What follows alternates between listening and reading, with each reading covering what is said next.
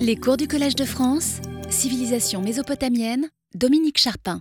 Nous avons jusqu'à présent retracé les premières découvertes sur le terrain à partir de la fouille de Khorsabad en 1842, puis le déchiffrement de l'écriture cunéiforme et des langues acadiennes et sumériennes en constatant le rôle très important que joua Jules Hopper. Nous avons vu comment la syriologie devint la matière d'un enseignement en France à partir de 1869 dans différentes institutions. Mais les découvertes des assyriologues allaient rapidement déboucher sur un tournant majeur de la civilisation occidentale, la remise en cause du statut d'un de ses fondements, je veux dire la Bible. Dans un premier temps, cependant, les découvertes avaient semblé fermement enraciner la Bible dans l'histoire. Des villes comme Babylone, Ninive, Uruk et Our avaient bien existé et livraient des informations textuelles très importantes. L'existence de Ziggurat permettait de mieux comprendre l'histoire de la tour de Babel. Des rois mentionnés dans la Bible, comme Sénachérib ou Nabuchodonosor, pouvaient être connus par leurs propres inscriptions. Inversement, des inscriptions des rois assyriens mentionnaient des rois connus par la Bible, mais la situation ne tarda pas à évoluer. Le 3 décembre 1872, devant la Société d'archéologie biblique de Londres, un assistant du British Museum de 32 ans, nommé George Smith, rapporta la découverte parmi les tablettes de la bibliothèque d'Assurbanipal à Ninive d'une version chaldéenne, on dirait aujourd'hui babylonienne, de l'histoire biblique du déluge. On a peine à imaginer aujourd'hui à quel point cette annonce fit sensation. Malgré les débuts de la critique biblique qu'on peut faire remonter à la parution en 1668 du livre de l'oratorien Richard Simon, la plupart des gens avaient encore, à la fin du XIXe siècle, une conception de la Bible bien différente de celle qui est actuellement la plus généralement répandue. Aussi bien chez les juifs que chez les chrétiens, l'écriture sainte était réputée inspirée, mais on comprenait alors généralement cette inspiration de manière très littérale comme si les différents livres de la Bible avaient été dictés mot à mot par Dieu à leurs auteurs. Un des points essentiels du dogme était ce que l'on appelle l'authenticité mosaïque du Pentateuque. Les cinq premiers livres de la Bible auraient eu comme auteur Moïse en personne. Dire que le récit du déluge qu'on trouve dans la Genèse avait un prototype babylonien était donc à peu près aussi scandaleux que d'accuser le premier d'une classe d'avoir triché en copiant sur le dernier. Nous allons commencer par décrire les découvertes de ces récits dans la bibliothèque d'Assurbanipal à Ninive, puis voir comment l'allemand Friedrich Delitzsch développa des thèses qui suscitèrent d'intenses controverses avant de tourner notre attention vers la France, où ces débats ont été davantage une querelle à l'intérieur de l'Église qu'une confrontation entre assyriologues et biblistes. J'ai déjà cité de nombreux sites sur la toile qui donnent accès aux archives, livres et articles de cette époque, je voudrais euh, ajouter le site archive.org qui a numérisé avec un grand soin dans la bibliothèque de l'Université de Toronto notamment bien des publications que je mentionnerai aujourd'hui. K231 est un sigle à retenir. Il ne faut pas le confondre avec la célèbre locomotive Pacifique 231K, ni avec le canon à six voix attribué à Mozart. C'est le numéro d'une tablette de Kuyunjik, autrement dit Ninive, que George Smith déchiffra parmi les textes à contenu mythologique qu'il avait rassemblés et où il reconnut pour la première fois ce qu'on appelle désormais l'épopée de Gilgamesh, le nom du héros étant lu à cette époque Isdubar. Dans son livre de 1876, George Smith raconta les étapes de sa découverte d'un récit du déluge qui ressemblait fortement à celui qu'on trouve dans le livre biblique de la Genèse. Je le cite. Regardant en bas de la troisième colonne, mon œil tomba sur l'indication que le bateau échoua sur les montagnes de Nitzir, suivi par le récit de l'envoi de la colombe, du fait qu'elle ne put se poser et revint. Je vis aussitôt que j'avais découvert une partie au moins du récit chaldéen du déluge. Je procédai alors à la lecture complète du document et découvris qu'il avait la forme d'un discours du héros du déluge à une personne dont le nom semblait être Isdoubar. Je me rappelais une légende appartenant au même héros Isdoubar, K231, qui par comparaison se révéla appartenir à la même série, et je commençai alors à rechercher tous les morceaux manquants des tablettes. Et George Smith décrit alors les difficultés de la tâche. Il poursuit. Ma recherche, cependant, se révéla fructueuse. Je trouvai un fragment d'une autre copie du déluge contenant à nouveau l'envoi des oiseaux et progressivement rassembler d'autres fragments de cette tablette, les assemblant l'un après l'autre jusqu'à ce que j'eus achevé la plus grande partie de la seconde colonne. Des fragments d'une troisième copie apparurent, qui, après avoir été rejoints, complétèrent une partie considérable de la première et de la sixième colonne. J'avais alors le récit du déluge dans l'état où je le rendis public à la Société d'archéologie biblique le 3 décembre 1872. Budge, dans le livre que j'ai déjà cité, The Rise and Progress of Assyriology, décrit la scène de façon différente, avec un mépris assez évident pour George Smith. Le passage est dévolu à un certain Robert Reedy, qui était au British Museum le restaurateur chargé des tablettes. Je cite Budge. En examinant les tablettes de la collection de Kuyunjik et en recherchant des morceaux de tablettes portant l'histoire du déluge, il, c'est-à-dire George Smith, a découvert que le grand fragment numéroté aujourd'hui K3375 contenait une partie importante de la légende.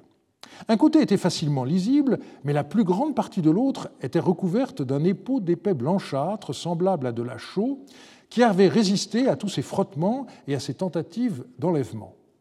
Il se trouve que Reedy était absent du musée pour affaires privées pendant plusieurs semaines, et il n'y avait personne d'autre à qui Birch permit de donner la tablette pour le nettoyage. Smith était un homme très nerveux et sensible, et son irritation face à l'absence de Reedy ne connut aucune limite. Il pensait que la tablette devait fournir une partie très importante de la légende, et son impatience à vérifier sa théorie produisit en lui un état d'excitation mentale presque incroyable, qui s'amplifia au fil des jours. Finalement, Reedy revint et on lui donna la tablette pour qu'il la nettoie. Lorsqu'il vit la grande taille du dépôt, il dit qu'il ferait de son mieux, mais n'était apparemment pas très optimiste quant au résultat. Quelques jours plus tard, il rapporta la tablette qu'il avait réussi à restaurer dans l'état où elle est à présent et la donna à Smith, qui travaillait alors avec Rawlinson dans la pièce située au-dessus du bureau du secrétaire. Smith prit la tablette et commença à lire les lignes que Reedy avait mises au jour. Et lorsqu'il vit qu'elle contenait la partie de la légende qu'il avait espéré y trouver, il dit Je suis le premier homme à lire cela après plus de 2000 ans d'oubli. Posant la tablette sur la table, il se mit debout d'un bond et se précipita dans la salle dans un état de grande excitation et à la stupéfaction des personnes présentes commença à se déshabiller. Budge voulait souligner par là que Smith n'appartenait pas au même niveau social, un gentleman ne se conduit pas ainsi. J'ajoute que seul quelqu'un qui n'a pas connu l'excitation d'une grande découverte peut écrire une page, à mes yeux, aussi stupide. La découverte de George Smith ne fut pas le fait du hasard. Graveur de formation, autodidacte passionné d'orientalisme à la suite des découvertes de Layard, il avait été engagé au British Museum en 1863 pour mettre de l'ordre dans la collection déjà considérable des tablettes ramenées de Ninive. Rawlinson, ayant remarqué son extraordinaire mémoire photographique, l'associa à la publication monumentale des Cuneiform Inscriptions. George Smith se fit d'abord connaître du monde savant en publiant euh, euh, en septembre 1866 une note dans laquelle il annonçait avoir trouvé sur une tablette du British Museum une inscription de Salmanazar III dans laquelle ce roi assyrien disait avoir reçu en l'an 18 de son règne un tribut de Jéhu, fils d'Omri, roi d'Israël, bien connu grâce au livre des rois de la Bible. On avait donc pu, dans un premier temps, avoir le sentiment que les textes assyriens allaient confirmer les données de la Bible en fournissant des témoignages historiques indépendants des récits bibliques qui, tout à la fois, les éclaireraient et les authentifieraient.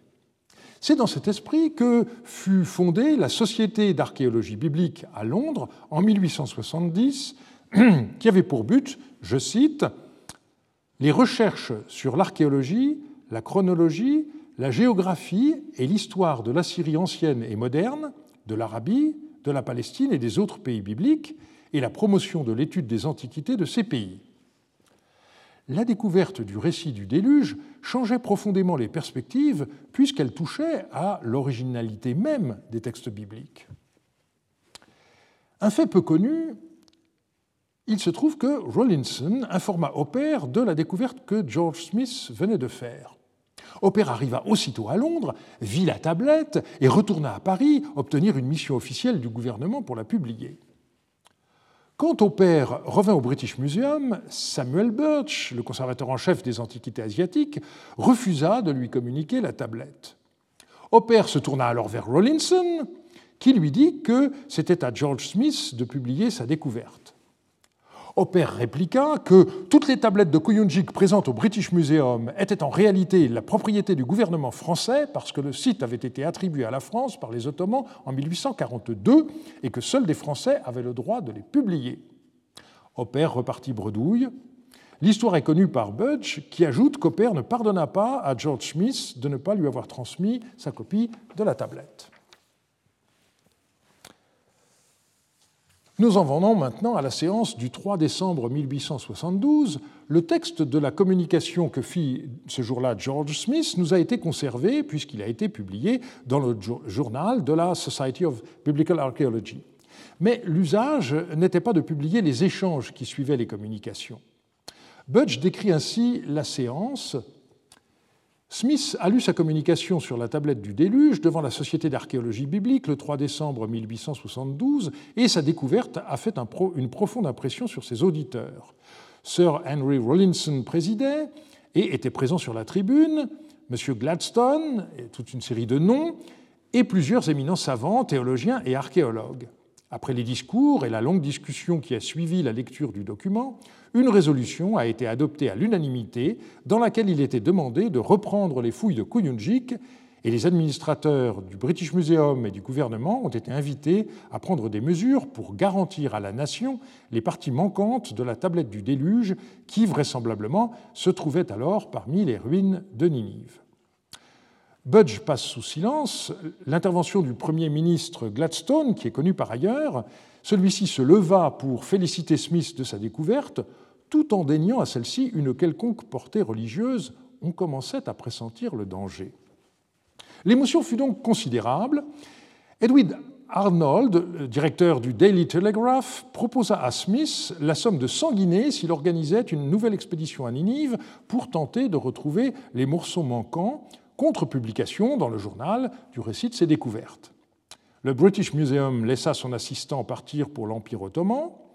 Smith, ayant quitté Londres le 23 janvier 1873, avec une autorisation d'absence de six mois, se retrouva à Mossoul le 2 mars, mais le pacha local ne lui donna pas le permis de fouille qu'il sollicita, et euh, Budge se moque de Smith qui ne comprend pas comment il faut faire avec les locaux et euh, qui ne sait pas ce que c'est que le sens du mot bakshish. Euh, il y a des pages, là encore, que je vous laisse juger. Smith dut donc patienter jusqu'au 7 mai et profita de ses loisirs forcés pour visiter un bon nombre de sites et mener quelques fouilles à Nimroud. Une semaine après l'ouverture du chantier à Kuyunjik, chose incroyable, il eut la chance de découvrir un fragment de 17 lignes qui donnait le début du récit du déluge qui manquait sur la tablette de Londres. Smith raconta sa découverte en ces termes peu après que j'eus commencé à fouiller Kununjik sur le site du palais d'Assurbanipal, je trouvai un nouveau fragment du récit chaldéen du déluge, commençant à la première colonne de la première tablette, rapportant l'ordre de construire et remplir l'arche et remplissant pratiquement complètement la lacune la plus considérable de l'histoire. J'ai parlé de chance, mais manque de chance, le Daily Telegraph estima que le contrat était rempli et refusa de donner à Smith les crédits supplémentaires qu'il réclamait pour poursuivre ses fouilles. C'est donc le British Museum qui finança la suite des opérations. George Smith les conduisit en 1874. Il organisa une troisième mission en 1876, mais malheureusement mourut en route à Alep au mois d'août. Les fouilles de Kuyunjik furent poursuivie par Rassam de 1878 à 1882, avec succès à ne regarder que le nombre de tablettes expédiées à Londres. Elles furent cependant catastrophiques si l'on considère que l'on ne possède aujourd'hui plus aucune information sur la provenance des textes, à commencer par leur répartition entre les différents bâtiments exhumés, palais nord, palais sud-ouest, etc. Revenons à la France. L'écho de la découverte de George Smith y fut également considérable. François Lenormand publia dès janvier 1873 dans Le Correspondant sa traduction qu'il reprit dans son livre sur les premières civilisations de 1874. Il y indique qu'Opper a consacré euh, au récit babylonien du déluge la première leçon de son cours au Collège de France, mais sans fournir de date précise. Opper a publié sa première traduction en appendice au livre d'Eugène Ledrin, Histoire d'Israël, sur lequel on reviendra tout à l'heure. Il en était très fier et il a plus tard indiqué qu'elle a été, je cite, à la base de toutes les traductions qui ont été faites de ce document en Angleterre, en Allemagne et en France. Et de fait, dans la réédition mise à jour du livre de George, publié par Archibald Sayce en 1880, ce dernier indique avoir tenu compte des progrès effectués par Hopper. Celui-ci avait montré en particulier que le passage interprété par Smith comme relatant le péché originel, en parallèle avec le chapitre 3 de la Genèse, était un contresens pur et simple. La mention Fall of Man, la chute de l'homme, disparut du sous-titre lors de la réédition du livre en 1880. Hopper a donné une nouvelle traduction en 1885 qui tenait compte des nouveaux fragments je note par ailleurs que le déluge fut étudié dans le cours d'Amiot en 1887-88. Son rapport de l'EPHE fait allusion au travail de Smith et de Paul Haupt, mais curieusement pas à celui d'Opper. Pendant que se poursuivait le travail sur le terrain et les recherches des philologues, la polémique sur le statut de la Bible, et en particulier du Pentateuque, se développa. Les positions des biblistes furent variées, allant des libéraux, comme on disait à l'époque, qui admettaient la dépendance de la Bible à l'égard des textes mésopotamiens, tout en soulignant le caractère unique et original de son message, jusqu'aux conservateurs qui ne voulurent rien entendre.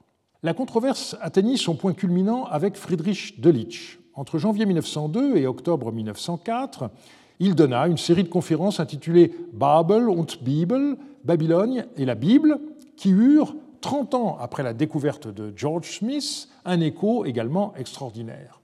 En novembre 2019 eut lieu au Pergamon Museum de Berlin un colloque sur ce sujet dont les actes n'ont pas encore été publiés. Ils viendront rejoindre une très riche bibliographie.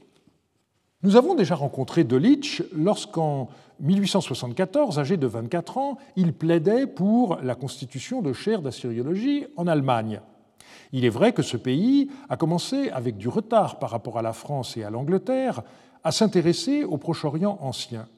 Mais la politique orientale de l'empereur Guillaume II donna un élan certain à ses recherches. La Deutsche Orientgesellschaft fut créée en 1898, notamment à l'initiative de Delitzsch. La DOG, selon le sigle usuel, patronna la fouille de Babylone que Coldaway débuta en 1899 et celle d'Achour, dirigée par André à partir de 1903.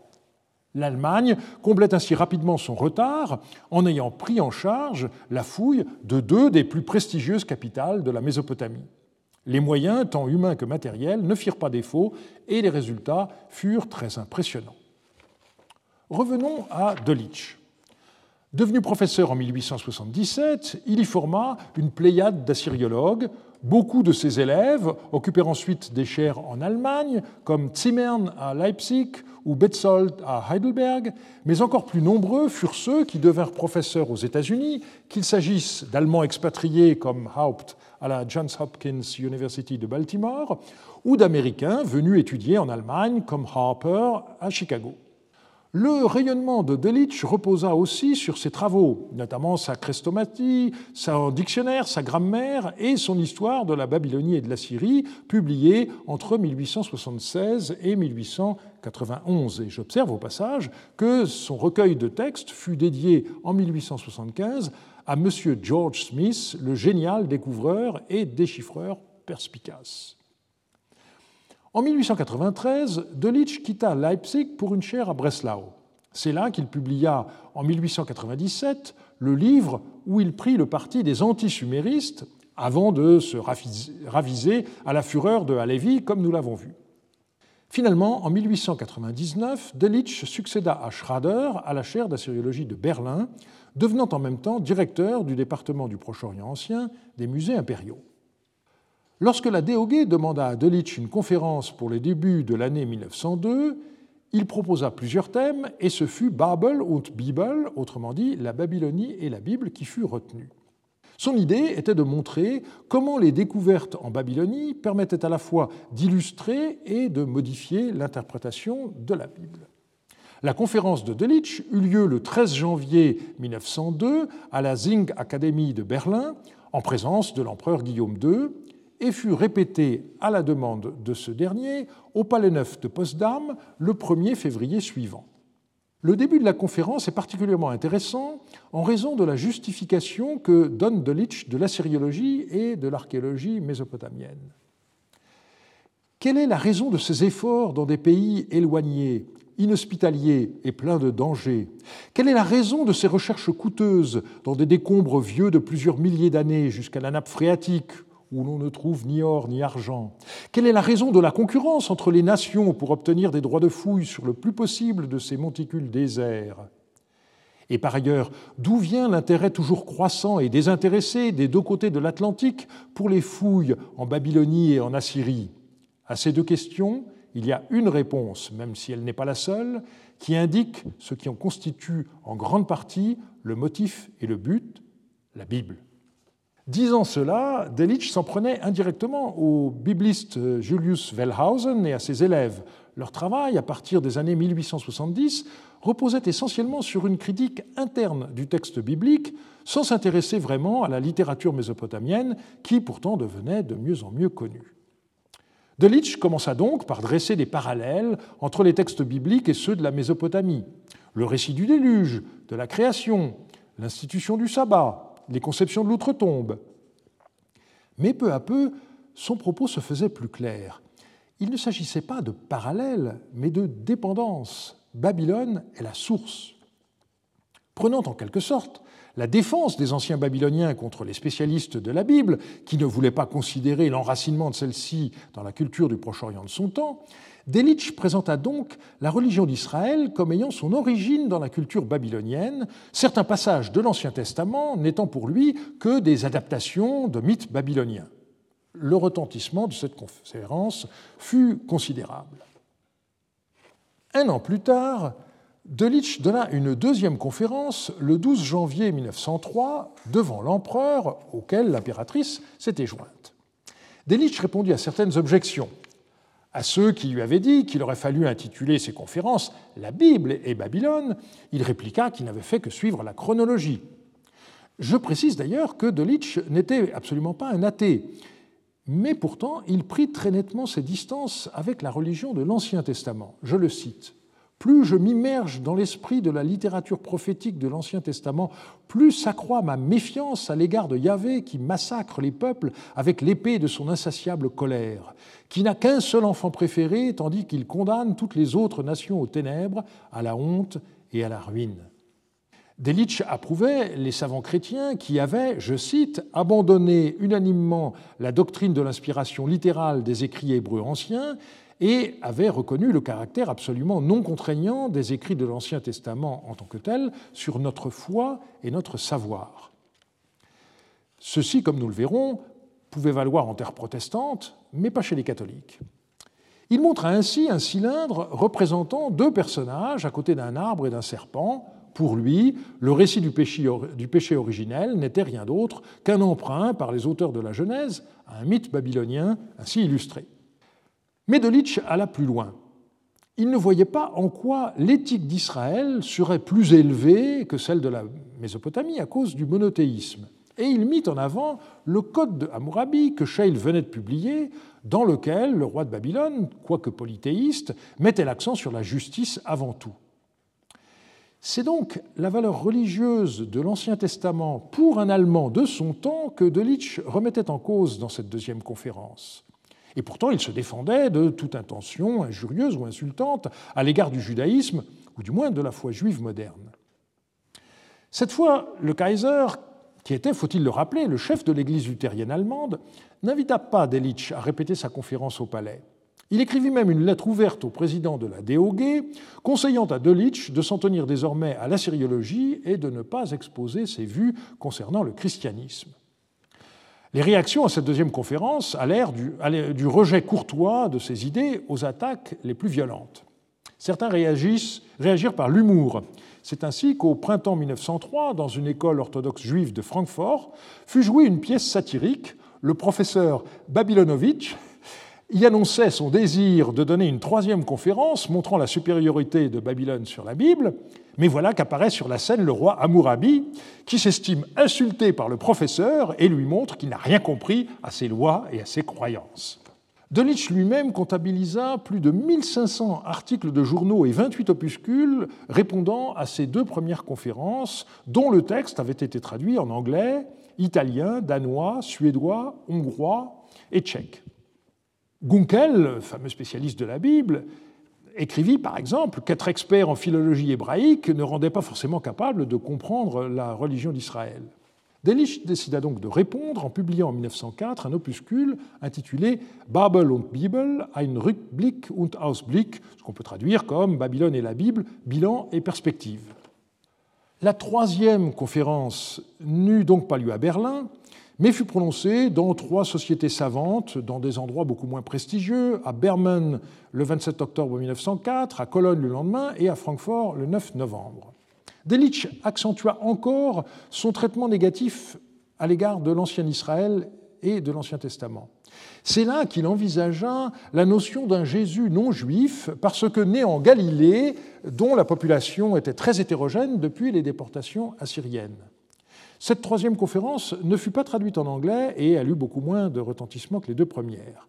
Mais Delitzsch euh, ne changea pas d'avis, au contraire, il publia en 1920 un livre intitulé, intitulé Die große Täuschung, la grande tromperie. Pour lui, la tromperie, c'était l'Ancien Testament qu'il fallait, à son avis, exclure de la religion chrétienne pour euh, le remplacer par la Bible germanique de Wilhelm Schwener. Cette fois, Delitzsch versait carrément dans l'antisémitisme.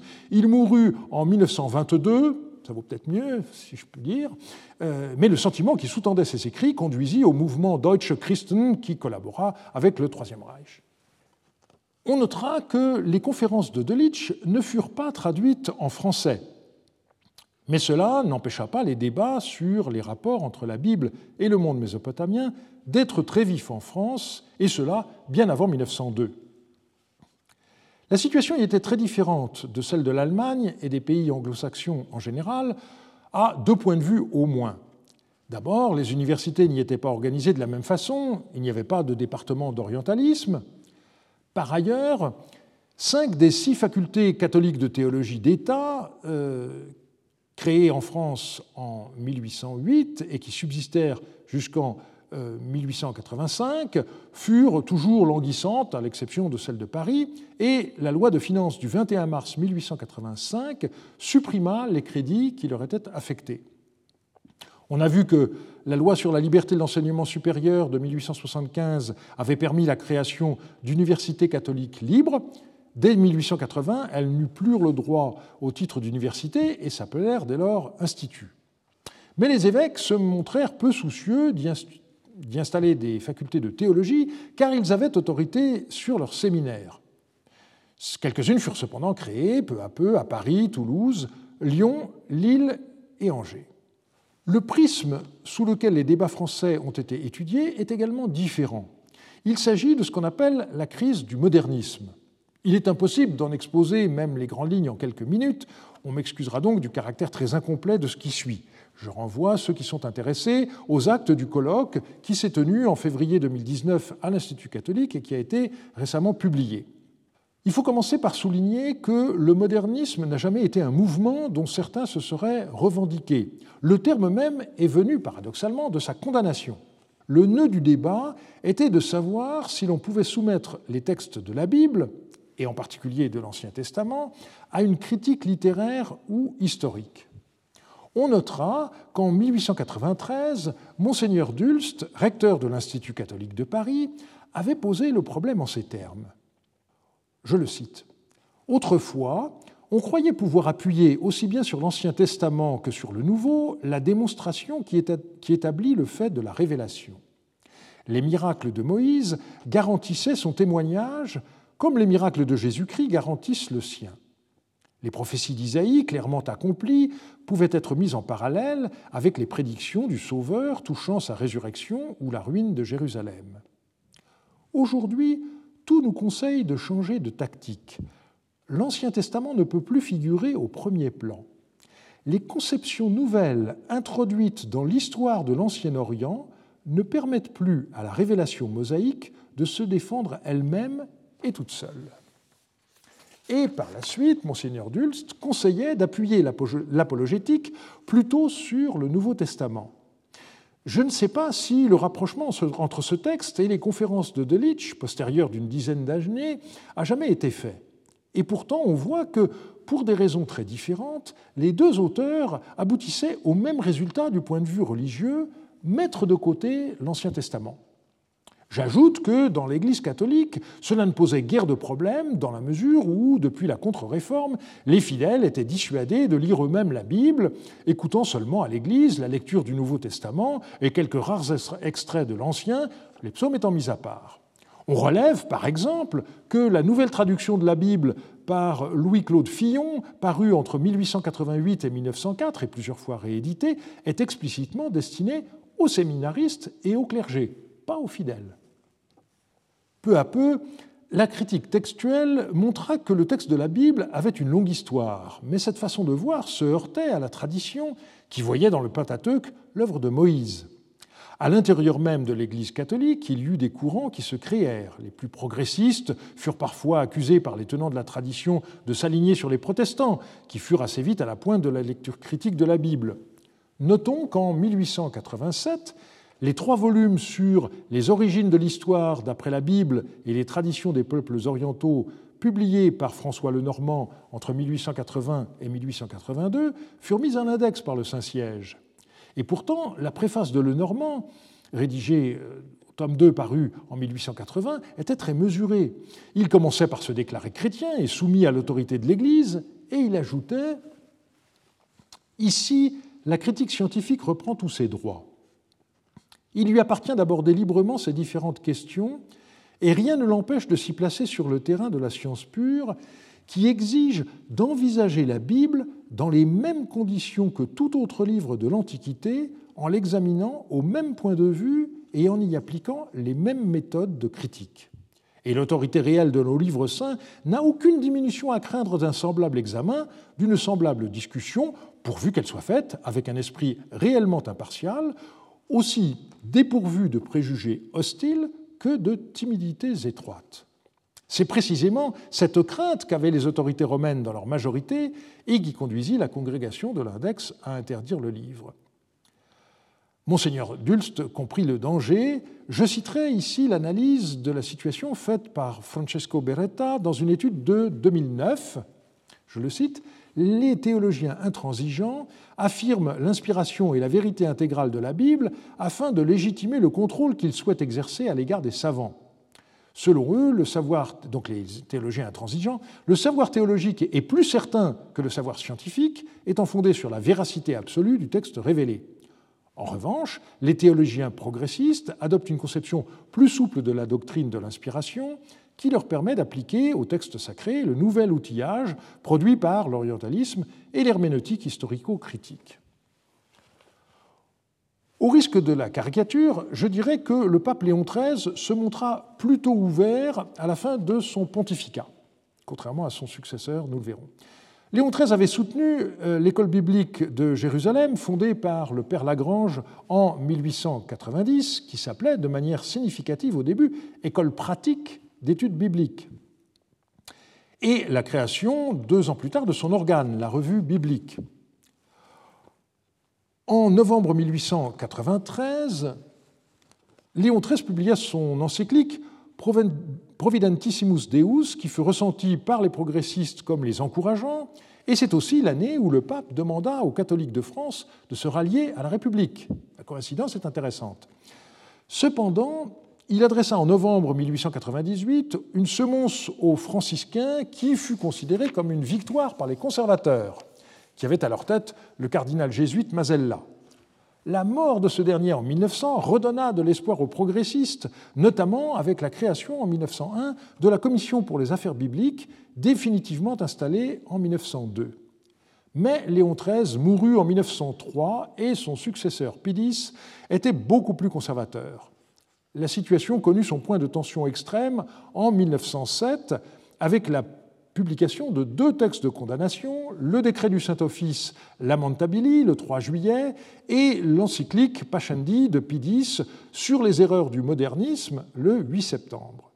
Dans la foulée, nous y reviendrons, l'abbé Loisy fut excommunié et le père Lagrange réduit au silence.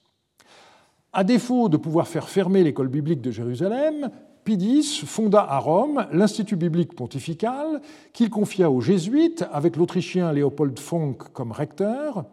Il fallut attendre 1943 euh, et l'encyclique Divino Afflante Spiritu de Pie XII et plus encore Vatican II pour que l'exégèse biblique soit libérée de ce carcan par la reconnaissance officielle du concept de genre littéraire.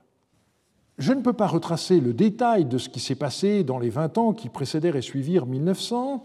Euh, je recommanderai notamment la lecture de la biographie du Père Lagrange par Bernard Montagne. Je voudrais ici montrer un fait souvent méconnu. Nombreux furent les ecclésiastiques de ce temps à avoir reçu une formation assyriologique et même à avoir publié dans cette discipline et à l'avoir enseignée. Cette formation ne les rendit d'ailleurs pas forcément ouverts à une approche historico-critique de la Bible.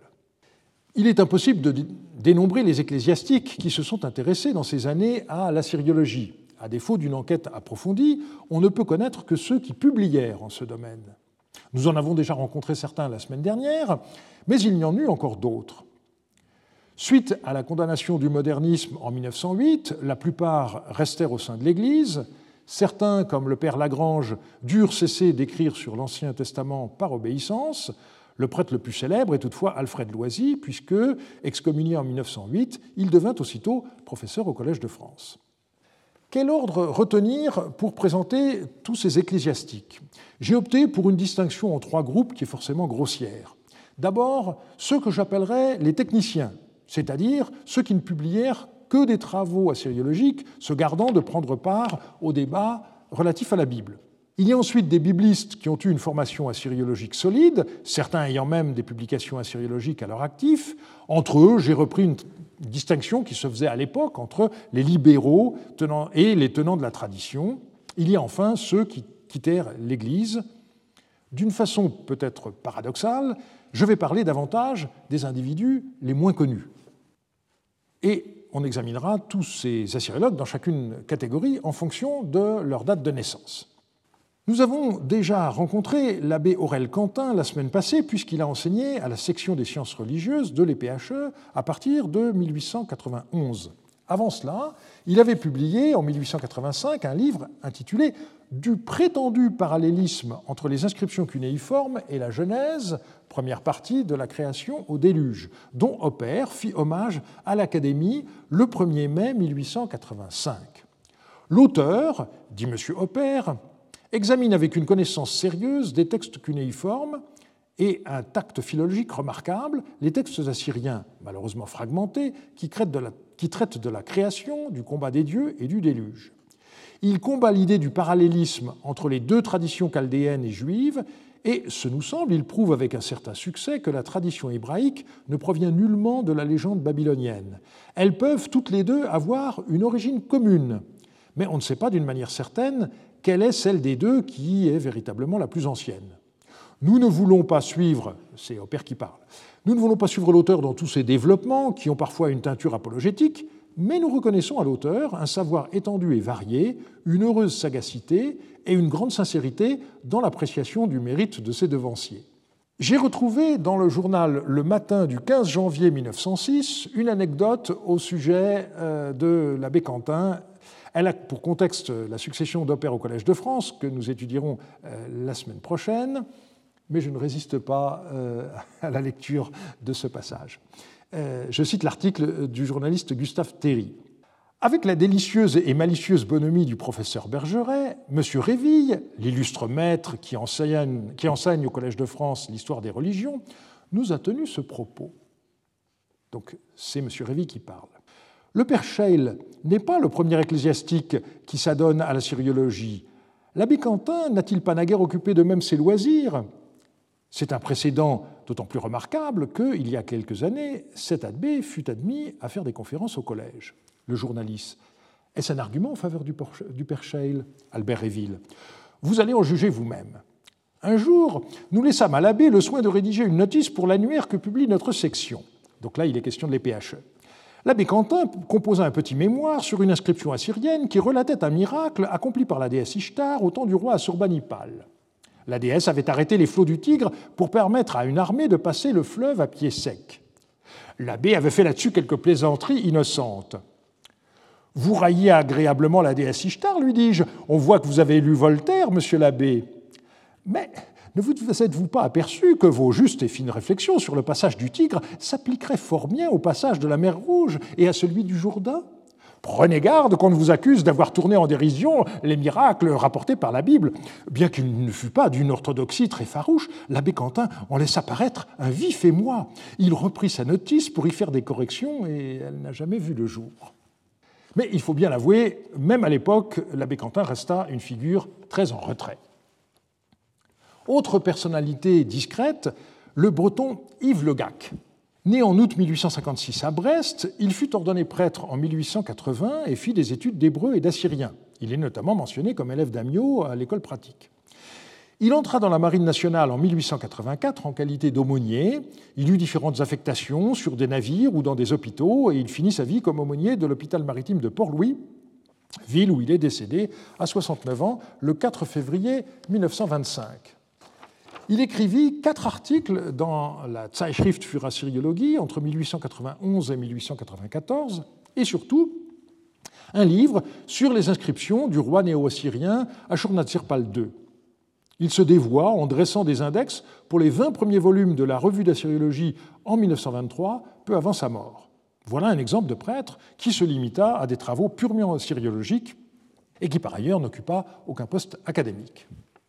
On en arrive au père Scheil, on le connaît surtout passé la cinquantaine, une fois qu'il fut devenu académicien en 1908. Je voudrais revenir sur ses débuts. Jean Scheil est né en 1858, passant du petit séminaire de Montigny au grand séminaire de Metz. Suivant l'exemple de son frère aîné Nicolas, devenu frère Sébastien, il entra chez les dominicains en 1881, où il prit Vincent comme nom de religion. À la suite des décrets de 1880 ayant entraîné l'expulsion des congrégations religieuses masculines, il fit son noviciat en Espagne, puis en Autriche, où il prit goût aux études de la Bible et des langues anciennes et modernes. Il fut ordonné prêtre en 1886 et affecté au couvent Saint-Jacques de Paris dès 1887. Entre-temps, les couvents avaient euh, rouvert. Comme nous l'avons vu la semaine passée, Scheil suivit à l'EPHE les cours d'égyptologie de Gaston Maspero et d'assyriologie d'Arthur Amiot, ainsi que ceux de Jules Aubert au Collège de France. Il publia aussitôt deux livres, dont l'un en collaboration avec Amiot. Suite à la mort de celui-ci, il passa deux ans au Caire, mais travailla ensuite pour le compte de Hamdi Bey au musée de Constantinople à partir de 1892, avec une mission à Sipar au printemps 1894. Il faut ici mentionner le célèbre congrès de Fribourg de 1897. Il faisait partie des congrès scientifiques des catholiques voulus par monseigneur Dulst pour tenter de montrer que foi et raison pouvaient faire bon ménage. Le père Lagrange rendit compte de l'événement auquel il avait participé dans la revue biblique de 1898. Le père Scheil y fit une communication qui fut dévolue à un nouveau récit babylonien du déluge il s'agissait d'un fragment paléo-babylonien de l'épopée d'Atrahasis, daté d'Amitsaduka, dont nous avons parlé dans le cours de l'an dernier. Alors que la question du déluge était un des éléments cruciaux des débats de l'époque, Scheil se limita prudemment à une étude purement philologique, sans un mot de commentaire. Je ne reviendrai pas aujourd'hui sur l'abbé François Martin, professeur à l'Institut catholique, que nous avons déjà rencontré la semaine dernière et je passerai rapidement sur deux figures bien connues des assyriologues. D'abord, l'abbé Charles-François Jean, un lazariste qui publia aussi bien comme assyriologue que comme bibliste, mais dont les publications sont pour la plupart euh, postérieures à la Première Guerre mondiale. Et euh, finalement, euh, l'abbé Henri Duverdier de Genouillac, qui fut plus strictement assyriologue et archéologue, et dont nous reparlerons dans deux semaines. J'en arrive aux prêtres avant tout biblistes et d'abord à ceux qui tenaient à l'approche traditionnelle des livres saints. L'abbé Fulcran Grégoire Vigourou, né en 1837, fut un des adversaires résolus du père Lagrange. Ce prêtre sulpicien s'était intéressé aux découvertes faites en Égypte et en Assyrie et publia en 1877 un livre intitulé La Bible et les découvertes modernes en Égypte et en Assyrie, ouvrage qui connut six éditions jusqu'en 1896 et fut traduit en allemand, en bohémien, comme on disait à l'époque, c'est-à-dire en tchèque, euh, et en hongrois. Il est connu comme éditeur du dictionnaire de la Bible en cinq volumes de 1800 1995 à 1912, le premier volume, premier fascicule étant paru en 1891. Pour ses écrits les plus risqués, euh, le père Vigourou recourut parfois à l'usage d'un pseudonyme, F. Grégoire, qui correspondait à ses deux prénoms, Fulcran Grégoire. Le Normand l'a malicieusement remarqué dans une de ses publications, mais sans donner la clé. Je passerai au père Lucien Méchineau, né en 1849, jésuite qui n'est guère connu des assyriologues, cet élève d'Arthur Amiot à l'EPHE a publié avec son maître en 1887 un tableau comparé des écritures babyloniennes et assyriennes archaïques et modernes avec classement des signes d'après leur forme archaïque, un ouvrage qui fut réédité en 1902. Mais c'était un jésuite et l'on sait que dans les querelles autour de ce qu'on appelait l'authenticité des livres saints, la Société de Jésus a généralement été très conservatrice, très conservatrice au contraire des dominicains plus en pointe. Cela s'observe dans les deux articles de Méchineau publiés dans la revue Études et republiés sous le titre L'autorité humaine des livres saints, où il s'en prend directement au frère Lagrange en le citant sans le nommer. Dans la préface que le père Méchineau écrivait à son opuscule L'origine mosaïque du Pentateuque, dont la première édition est parue en 1900, on retrouve l'orthodoxie la plus stricte, sans un mot sur les récits assyriens du déluge. C'est de la pure apologétique, et j'avoue qu'on a du mal aujourd'hui à comprendre comment un homme qui avait travaillé directement sur les sources assyriologiques pouvait tenir un tel discours, non pas anti-scientifique, mais ascientifique, alors qu'il était parfaitement au courant. Le père Méchineau fut envoyé en 1906 à l'université grégorienne de Rome en remplacement du père Delattre. Il publia un livre en 1910 euh, sur euh, l'historicité des trois premiers chapitres de la Genèse, mais euh, ce livre n'a pas encore été numérisé.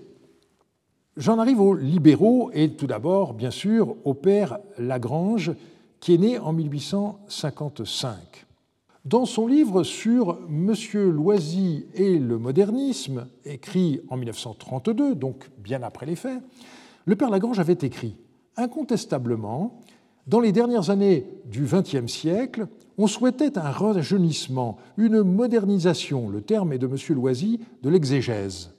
Dans ce sens, j'étais moderniste et, j'ose dire, avec l'encouragement de Léon XIII.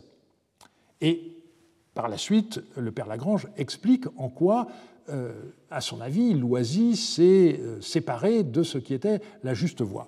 Le combat du père Lagrange a été résumé par lui-même en 1902 comme, je cite, la plus haute entreprise intellectuelle qui puisse être tentée, enlever l'arme de la critique aux incrédules et aux rationalistes sur le domaine de l'écriture. Fin de citation. Il s'agissait pour lui de démontrer que la méthode historico-critique n'était nullement incompatible avec la foi. Elle dérangeait seulement ceux qui se reposaient sur une apologétique remontant à la contre-réforme, mais qui ne faisait nullement partie du dogme de l'Église. Je mentionne maintenant le père d'Orme, né en 1881. Nous aurons l'occasion de le rencontrer plus tard à propos d'Ougarit. Mais il me semble juste de le prendre en compte dans ce tableau, euh, vu le rôle qu'il a joué dans ces années. Alors, j'hésite un peu pour savoir où le classer.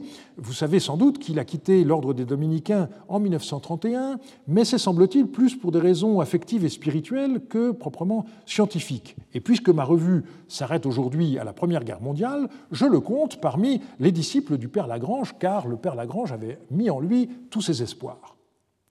En août 1899, Dorme entra chez les dominicains et il s'embarqua avant la fin de l'année pour Jérusalem afin de profiter de la loi de 1889 qui dispensait de service militaire les Français de moins de 19 ans résidant hors d'Europe. Arrivé au couvent Saint-Étienne, il termina sa première année de noviciat à l'école biblique.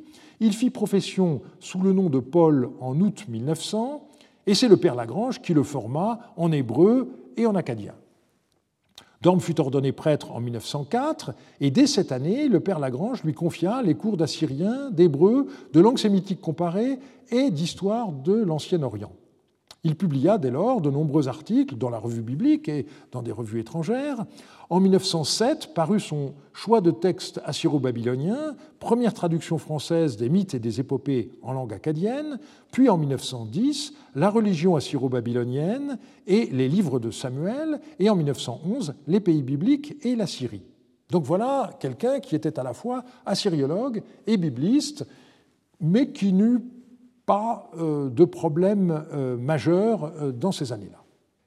Il ne faut pas avoir une vue manichéenne de la réalité.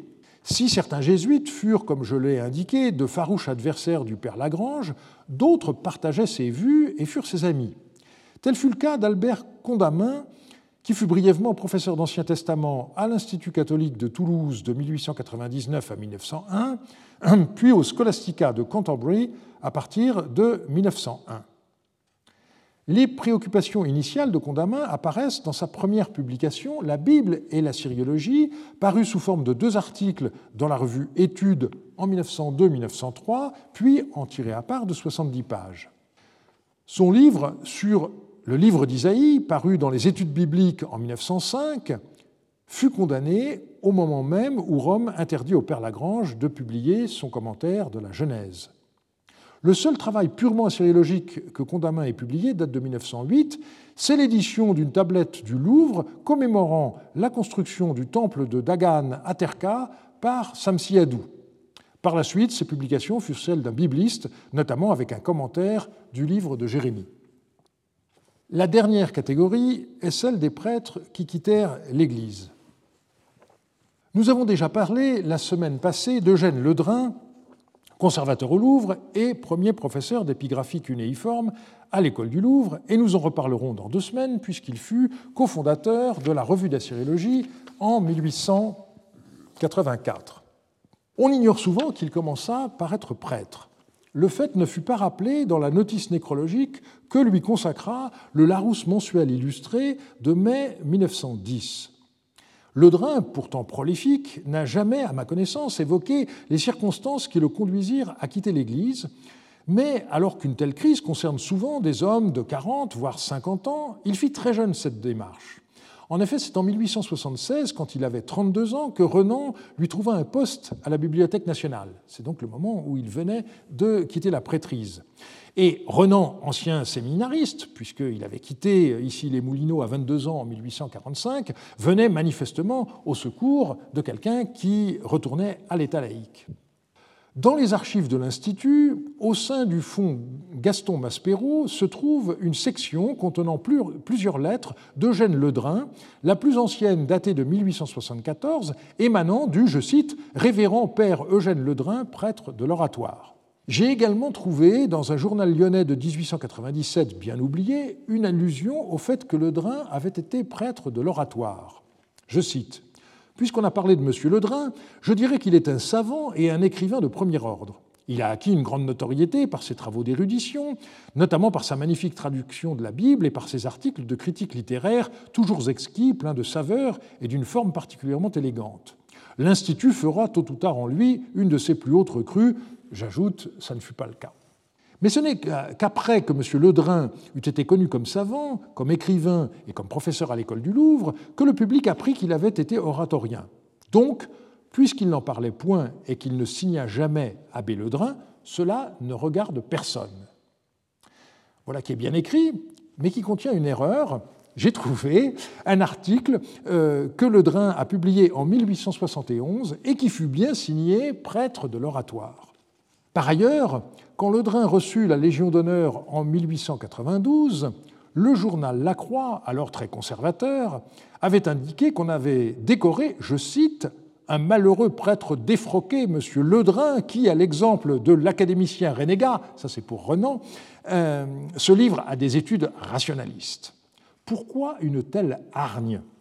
C'est que Ledrin, en plus de ses activités de conservateur au Louvre et de professeur d'épigraphie à l'école du Louvre, s'intéressait au monde hébraïque. Il avait publié en 1882 une histoire d'Israël.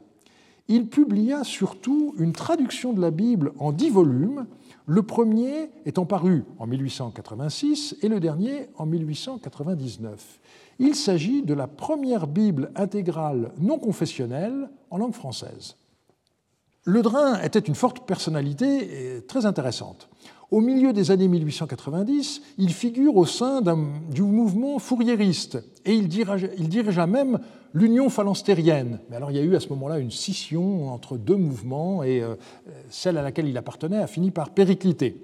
En 1904, il fut l'un des membres fondateurs du groupe rationaliste des libres penseurs. Et à la fin de sa vie, il présida le Cercle populaire d'enseignement laïque. Il était avant tout indépendant et d'ailleurs n'hésita pas à s'en prendre parfois vigoureusement à Renan, euh, qui pourtant l'avait aidé à ses débuts.